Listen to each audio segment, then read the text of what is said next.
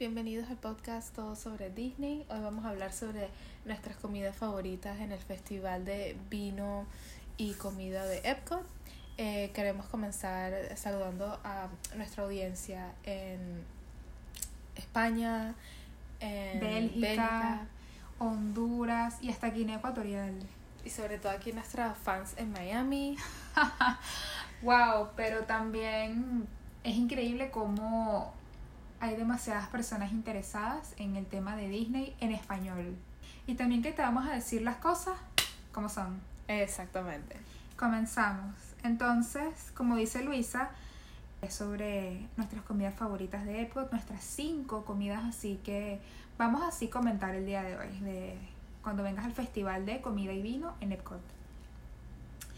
Epcot es definitivamente como que un parque muy muy único. Único, muy diferente y yo creo que ellos quieren como que cambiar ese estigma de que no son un parque para niños, sobre todo para niños chiquitos, sino que quieren hacerlo más como una cosa de adultos. A mí me parece perfecto para niños chiquitos porque tiene todas estas atracciones que son muy fáciles, que te llevan en el carrito. Muy educativas. Sí, y no es tan agotador. Tal vez para un niño de 4 o 5 años Epcot sea una opción. Tal vez Magic Kingdom es bastante agotador y Epcot es como que la opción como que más tranquila.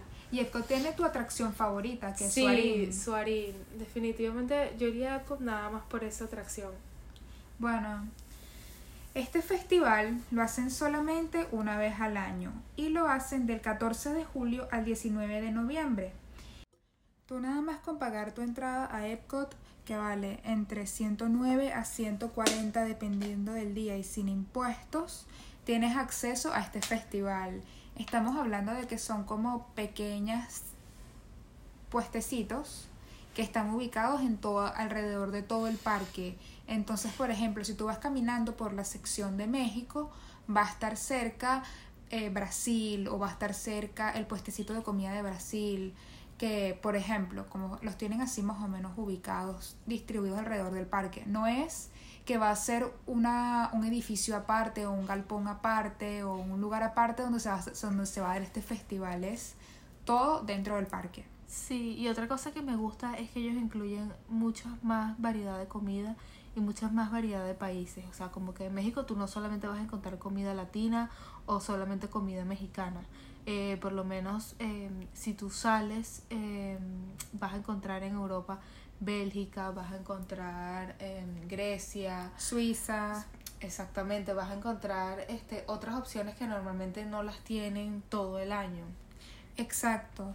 Y también tienes que recordar que este parque es uno de los parques que cierra más temprano, entonces va a estar cerrando dependiendo del día a las 8 o a las 9, a diferencia de Magic Kingdom que siempre va a ser el que cierra más tarde.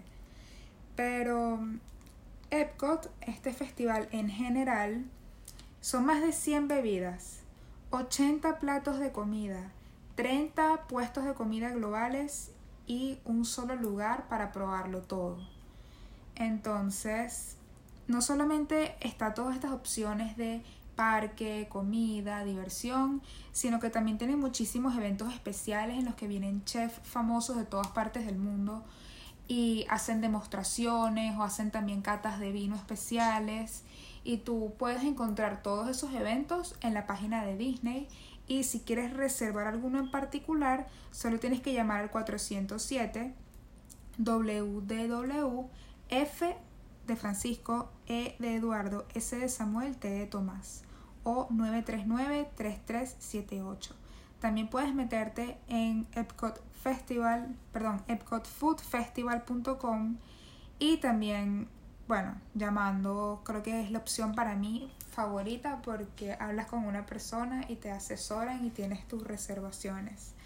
Yo te aconsejo que siempre que compres entradas para Disney, cómpralas directamente desde la página de Disney o con un agente de viaje autorizado. No las compraría en cualquier página que dijera solamente, hay tres entradas a los parques por 100 dólares, jajaja, dale.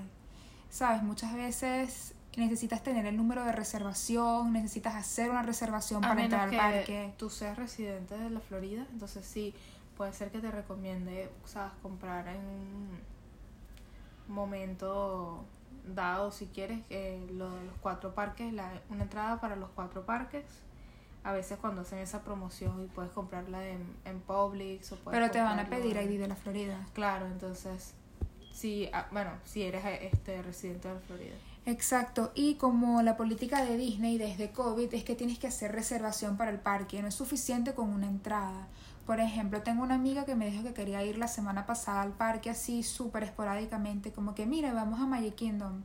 Y yo como que ya va, hay que ver si hay, hay que ver si se puede hacer reservación. Y eh, nos metimos en la página y no había reservaciones disponibles. Siento que eso es bueno porque yo creo que antes dejaban entrar a muchísima más gente y la capacidad del parque tú veías como que tanta, tanta gente que era asfixiante y no solamente eso, sino como que las horas para las atracciones son imposibles, son dos Total. horas. Yo una vez fui, yo una vez estaba en un parque en, creo que fue Magic Kingdom y la, a la cola para todo era como una hora. Entonces precavidos con eso. Volviendo al tema de Epcot, el anfitrión es Remy, el de la, el ratoncito de Ratatouille. Y vas a ver su imagen por todo el parque, vas a ver imágenes de casi que todos los personajes de la película de Ratatouille y también justamente Remy y Ratatouille están estrenando esta atracción en Francia, en París, bueno, en la parte de Epcot de, que es sobre París, que es como un recorrido de Remy súper lindo. Entonces esa es una nueva atracción que están ellos promocionando demasiado en los parques.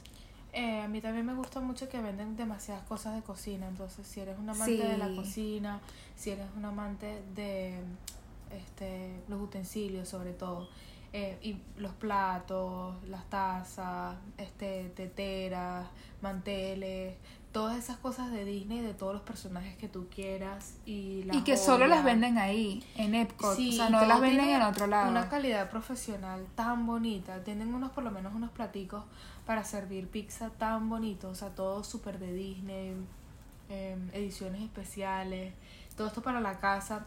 Y también para, ¿sabes? Los amantes de, de los, los que aman cocinar. pues. Sí, y cosas que tienes que recordar, que es que como esto es una, como un festival de comida y están esos puestos al aire libre, no hay donde sentarse. Entonces no es como que, ay, vamos a comprar una gran comida y vamos a sentarnos todos en unas Sí, mesas a Eso es comer. lo único que no me gusta del festival. Como que si ellos aceptaran sugerencias, yo les diría que ellos necesitan poner más mesas o, o más sitios donde comer. Porque normalmente como que, ok, tú vas y compras tu comida en el puestico y la comida es una comida gourmet. La comida no es como que cualquier comida en la calle que tú compras para solucionar problemita y ya. O sea, la comida vale la pena, entonces deberías por lo menos sentarte y comértela en un sitio por lo menos decente. Hay Exacto. demasiado sol es demasiado caluroso. Entonces, cuando tú compras tu comida, te sientes como que, bueno, ¿y ahora qué? ¿Ahora dónde me la como? Sí, yo una vez estaba caminando en el puesto de España y me acuerdo que pedí una mini paella, porque todo es mini. Eso sí es típico de este festival, que casi todas las porciones son mini. Ok, yo compré una mini tortilla española, una mini paella y el mini vinito. Sí, me acuerdo. Y estaba como que, ok, ¿dónde pongo esto? O sea, como que Sí. sosténmelo, quiero comerlo, como que... Yo creo que al final la gente se terminó reuniendo, que sí, en, en- en- Alrededor de la basura, Sí, exacto. a comer encima.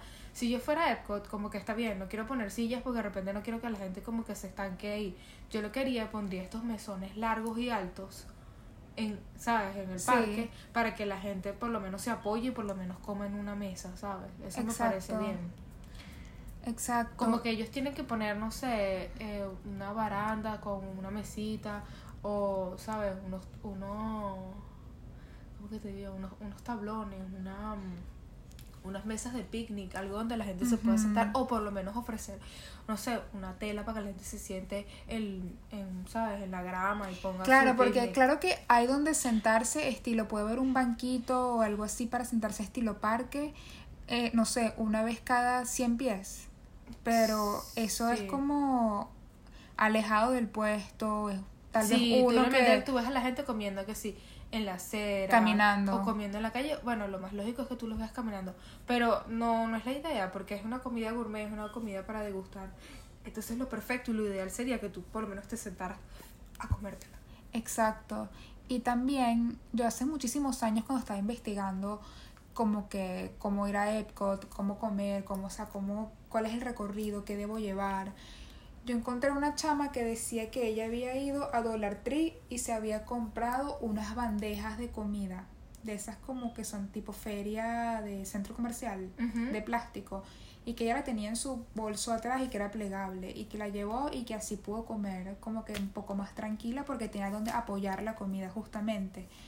Y yo creo que a raíz de eso, justamente Epcot sacó bandejitas que, que son así mini, como tamaño, el tamaño del festival, decoradas del festival, y justamente tienen esa como que particularidad de ser esa mercancía, como dice Luisa, únicamente disponible en Epcot, pero Epcot siempre como que, y Disney te coloca el año. Entonces, yo me acuerdo que eran caras cuando las vi y me quedé como que, bueno, son bonitas y ya, listo. Pero hace poquito me encontré unas del festival del año pasado y costaban 2 dólares y las encontré en el outlet de Disney en el, en el Orlando Premium Outlets. Bueno, si tú lo dices así, me parece que vale la pena comprarlas y vale la pena tenerlas. Pero yo creo que por eso es que yo cada vez que voy a Epcot, yo hago reservación en uno de los restaurantes, porque siento que si, si voy a comer, no quiero comer parada. Pero obviamente el festival son millones de los puesticos, quieres comer, quieres Claro. probar, quieres hacer variedad. Entonces como que llevar la bandeja me parece una excelente opción. Sí, estas bandejitas de Epcot que bueno, yo terminé comprándola ahí por 2 dólares, imagínate, compré dos y la tengo siempre, me la llevo para los festivales ahora. Eh, es como que llévala en la carterilla o en el bolsillo y Pero tiene ¿sabes como que para un espacio para el vinito y es muy linda. que yo creo que no lo hemos hecho, deberíamos hacerlo, eh, tipo agarrar y hacer tipo picnic, ¿sabes? Como que encontrar una sombra, encontrar un sitio y sentarnos y como que establecer como que este es nuestro puesto, vamos a buscar la comida que querramos y nos vemos aquí. Bueno, y comemos podría todos ser. juntos ahí. Me parece, o sea, porque eh, hay muchos sitios donde comer, muchas mesitas y eso, pero ya como que son los restaurantes, por lo menos hay uno muy grande en el restaurante este... El de Canadá. Sí, en el de Canadá y en donde venden el, el fish and chips en Inglaterra. Que es como que hay muchas sillas y muchas mesas y todo eso, pero yo siento que es como que, ajá, las sillas y las mesas son de ese restaurante. Sí. Obviamente que es Disney, obviamente no te van a decir como, mire, váyase, obviamente que no, obviamente que... Pero es difícil conseguirla. Entonces digo, para luchar por una mesa, Ujú. por una silla, para sentarnos a comer en medio del sol, Hago mi picnic y ya. Sí, exactamente. Creo que no lo hemos hecho, deberíamos hacerlo, porque sí he visto mucha gente con sus carritos y sus cositas y me parece bien. Me parece una idea brillante, pero la otra cosa que te quería comentar es que puede, puede llegar a ser extremadamente caro. ¿Me sí, entiendes? ir al festival es como que, ok, está incluido en la entrada, pero uno termina gastando, o por lo menos nosotros la vez pasada gastamos aproximadamente eh, 200 dólares. Sí, Nada es más y ni te das cuenta porque son puros gastos hormiguitas. A ver, todo vale como entre 5 a 10 dólares. Entonces tú te quedas como que, ay, mira, 5 dólares, ah, bien chévere, dale, vente. Ah, mira, 10 dólares, ah, bueno, ok. Ah, otra cosa de ah, bueno. Sí, y lo más alarmante me parece que es el alcohol. El alcohol está aproximadamente entre 12 y 15 dólares cualquier bebida alcohólica. Y no estamos hablando de una bebida grande, estamos hablando de una Mini. bebida, sí, o sea, por lo menos una Es como copita, tamaño vasito. Sí, o... em, a ver, eh, las bebidas que me encantan, mis favoritas, eh, sería la... Ah, bueno, para empezar el tema. Sí, sí, ya quiero comenzar el Ok, tema. para empezar el tema. Pero siento que si vas a tomar en Disney, o sea, primero el alcohol en Disney no, no vale la pena comprarlo porque siento que ponen muy poco alcohol y preparan los tragos como que extremadamente precisos para que, o- evitando de que te emborraches, evitando que de que y- Sí, y casi todos los vinos son prosecco, entonces van a ser dulces, no van a tener un contenido de alcohol muy alto, va a ser algo que te podrías conseguir literalmente en el Publix o en Walgreens. O sea, no Sí, es- bueno, yo- no me parece que el, el vino sea, el- a, a pesar de que el título es comida y vino, me parece que el vino o la bebida en general no es el protagonista en este festival. No, exactamente. Yo creo que ellos como que no quieren darle esa importancia a la bebida alcohólica porque obviamente es Disney y ellos no quieren que la gente vaya y hace escándalo a volverse loca. Pero eh, yo siento que ellos en las tiendas, tiendas sí venden vinos, ¿sabes? Que vale la pena. Sí, vinos definitivamente en, en profesionales. Francia. Sí, en Italia también venden unos vinos y eh, unas cosas increíbles. Pero yo siento que no vale la pena, por lo menos este por mi parte, comprar uno de los vasitos, uno de los este, copas de vino en la feria, porque primero son, o sea, 12, 15 dólares. Exacto, o si son poquito. degustaciones, son como que, ¿para qué? Es muy poquito y a menos que tú digas, bueno, voy a degustarlo para ver si realmente compro la botella. Pero realmente, mira, si la botella cuesta como unos 30 dólares, ¿verdad? Y la botella tiene más o menos como, ¿cuánto? 750 mililitros, que es lo mínimo que tiene una botella de vino. Y tú te vas a comprar una copa a 12, 15 dólares. Cuando la botella, depende del tipo de botella, depende de la marca eh, que tú busques, son más o menos entre 30 y 45 dólares.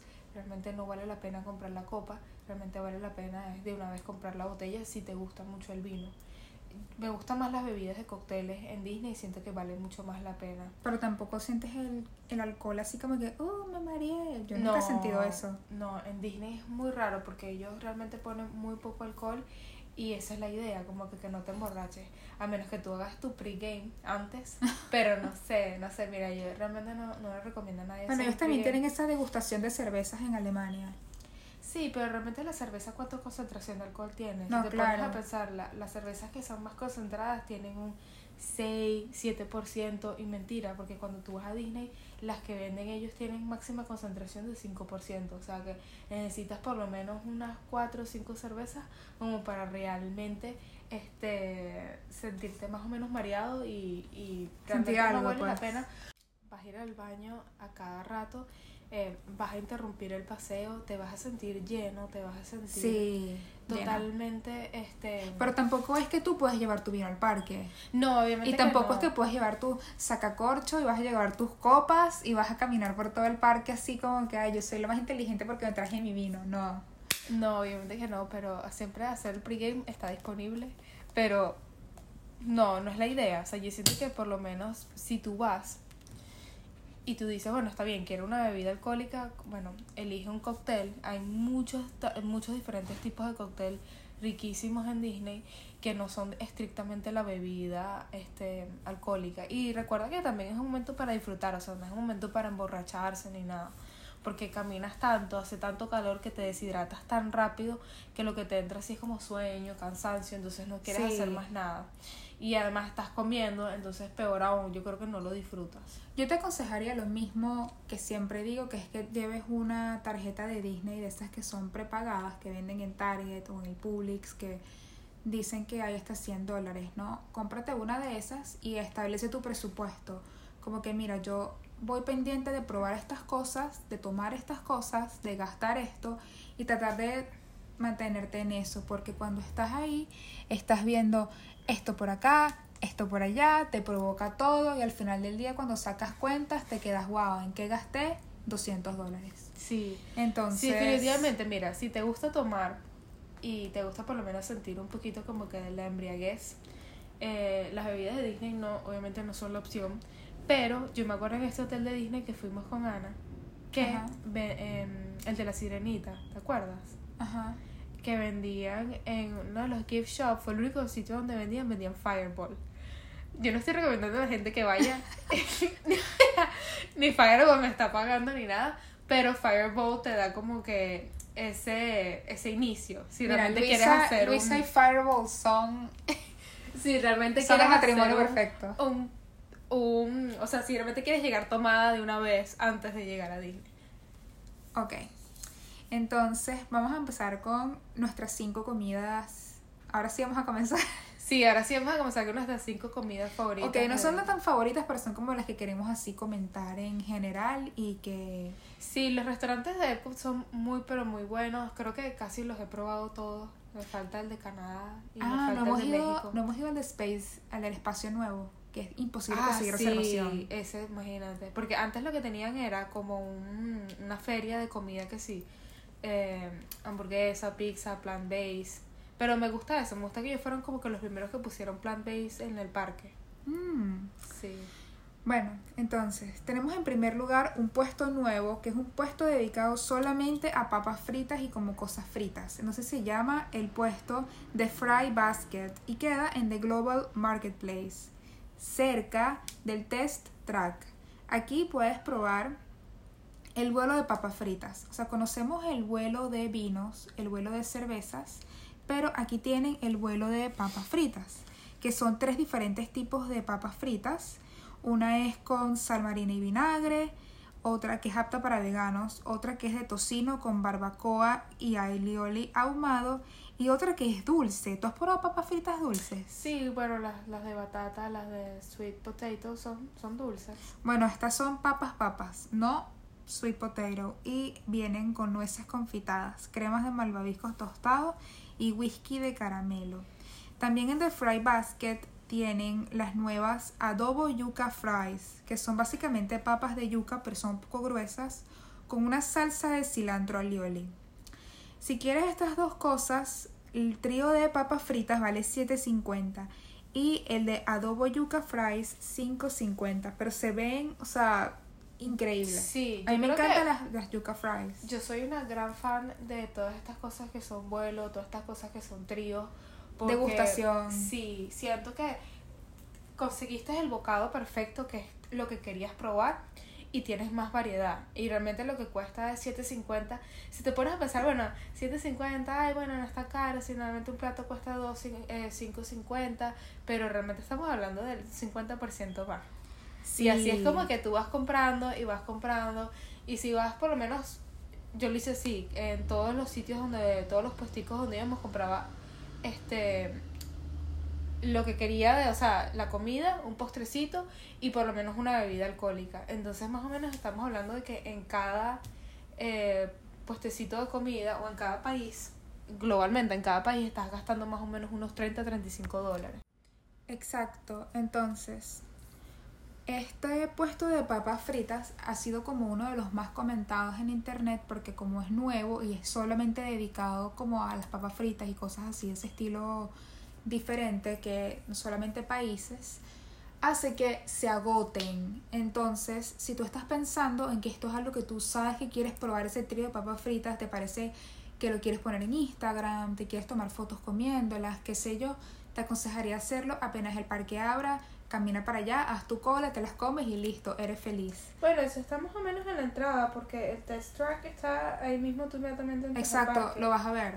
Entonces, hazlo porque es de los primeros que se agotan. Y lo peor que hay es que tú llegas allá después de tu vuelo de 20.000 horas de España y que te digan, no tenemos papas, no tenemos este yuca frita. Y tú como que no puedo venir mañana. Mm, Por favor, ¿dónde están las papas?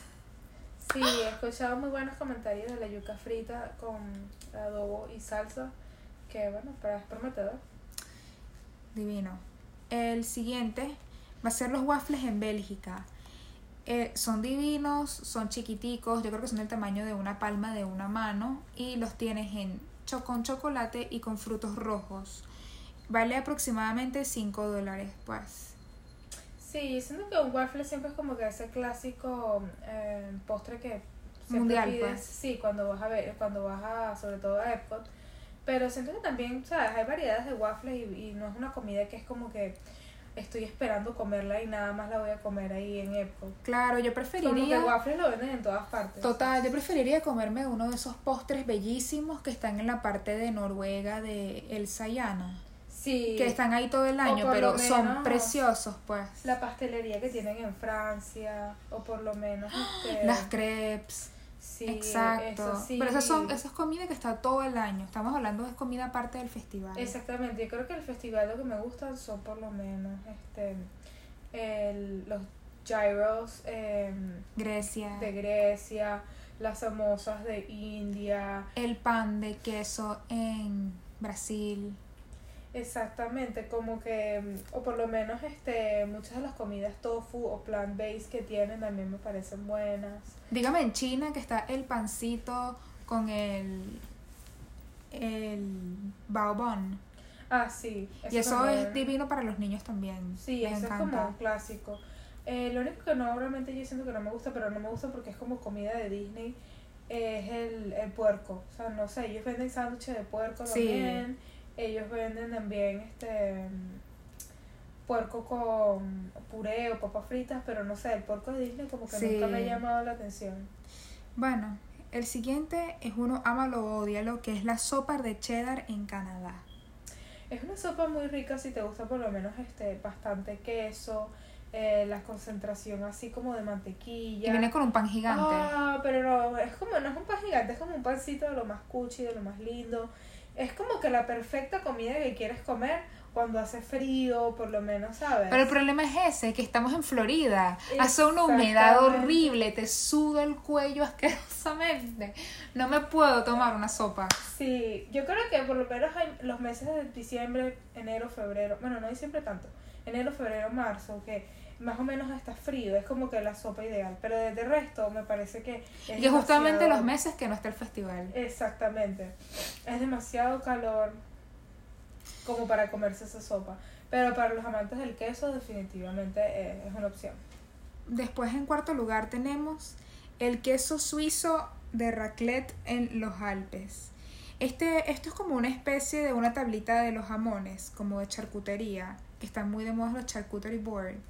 Eh, tienes diferentes opciones de jamones y puedes ver cómo te raspan el queso de la rueda gigante caliente y se derrite así en tu platico.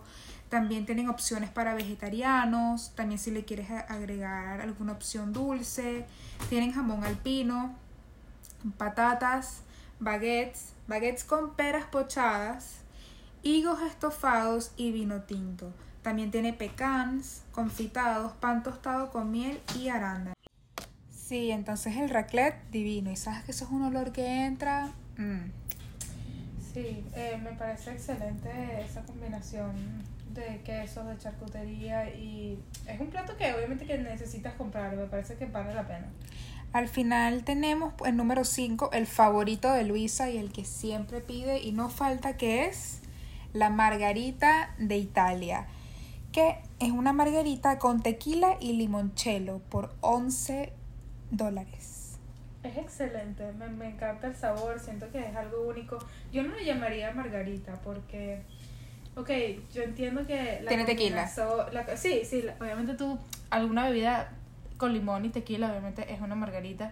Pero yo por esencia de, de- de Disney le cambiaría el nombre. ¿Qué le pondrías?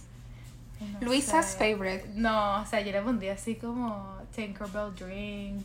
Ah, la como- bebida de campanita, de campanilla. Sí, eh, no sé, ¿qué otro nombre te parece? Tú que lo has probado también. No, claro, un nombre Disney total. Aparte que es rarísimo porque está en Italia Y se llama Margarita. Es como que, ¿por qué? ¿Sabes? Y tal, o sea, y tiene limoncello. Epcot, tienes que pensar en un nombre más creativo que eso, ¿sabes? Tienes que pensar en algún personaje de Disney que sea italiano. Bueno, ahora que está la película esta de Bruno. Sí. Bueno, pero ellos no tienen ningún plato con limón, qué raro, ¿no? Hmm, la dejamos de tarea. interesante, sí. Exacto. Bueno, ya te contamos todo sobre el festival de Food and Wine de Epcot. Tienes que ir definitivamente por lo menos una vez. Yo no te aconsejaría ir todos los años porque casi siempre es lo mismo, cambian dos o tres cositas. No es tan esencial ir y trataría de que las personas en mi grupo ponernos de acuerdo, como que mira más o menos qué quiere cada quien y tratar de compartir entre todos o hacer algo en el que cada quien pruebe un poco de todos porque nadie tiene ni estómago ni dinero para comerse, ¿sabes? Los 100 platos que están ahorita Sí. en el parque. es muy y- ambicioso pensar eso. de- Exacto, y también acuérdate que yo trataría de mi regla número uno sería probar algo que no he probado antes. Y, por sí, ejemplo, es como si- que no vayas a comerte una pizza, no vayas a comerte Exacto. una pasta. Es como que, ok, piensa qué cosa nueva puedes probar, qué... que te llame la atención, que lo quieras instagramear o no sé, que lo tengas ahí pendiente, porque la clave de todo, honestamente, de verdad, es no abrumarse. Y hay tantas opciones y está- están con unos precios muy estratégicos, muy competitivos que tú vas a decir, concha, le quiero esto, quiero lo otro, tal vez me regreso, tal vez sigo, no, Sí. mejor no. Y te puedes o quedar comiendo de todo o puedes quedarte sin haber comido nada. Por ejemplo, mi esposo es demasiado fiel a los fish and chips en... Sí, los Inglaterra chips que mencionó pero Luisa. Yo siento que son tan, pero tan grasosos. O sea, son papitas fritas con pescado frito. Entonces hay un momento en que quedas como que abrumado ya del sabor y de, de, de la grasa y no, no quieres comer más nada. Por lo Bueno. menos, me acuerdo una vez que pedí eso y lo pedí con este, la cerveza negra y realmente no podía comer más nada después. Entonces, La verdad es que también los fish and chips no son cualquier pescado frito, porque no es como, ay, freír pescado y ya, no, ellos hacen como un beer batter Y, Ellos también tienen su opción vegana, por si también quieres comer eso. ay, qué bien. Sí. Bueno, a él esa es como su opción. Entonces él ya sabe en Epcot que va a comer eso y tal vez coma otra cosa o un postre o algo de tomar, pero ya no. Y bueno, no si realmente todo. te provoca este, un licor fuerte, yo iría al Rose and Crown en Inglaterra, que es como un pop. Y ahí realmente sí venden por lo menos whisky, venden eh, shots, si quieres un licor más fuerte. Y eso ya es un bar bar de verdad. No creo que te vayan a vender. este, Exacto, como siempre, hay opciones para todo el mundo. También hay muchísimas opciones para niños chiquitos, hay manzanitas, hay mac and cheese, están los clásicos de siempre, o tú también les puedes llevar su comida como tú quieras, pues hay para todos. Sí, Entonces creo que ya hemos cubierto todo sobre Epcot Food and Wine. Esperamos que te haya gustado este podcast y nos vemos una próxima vez. bye.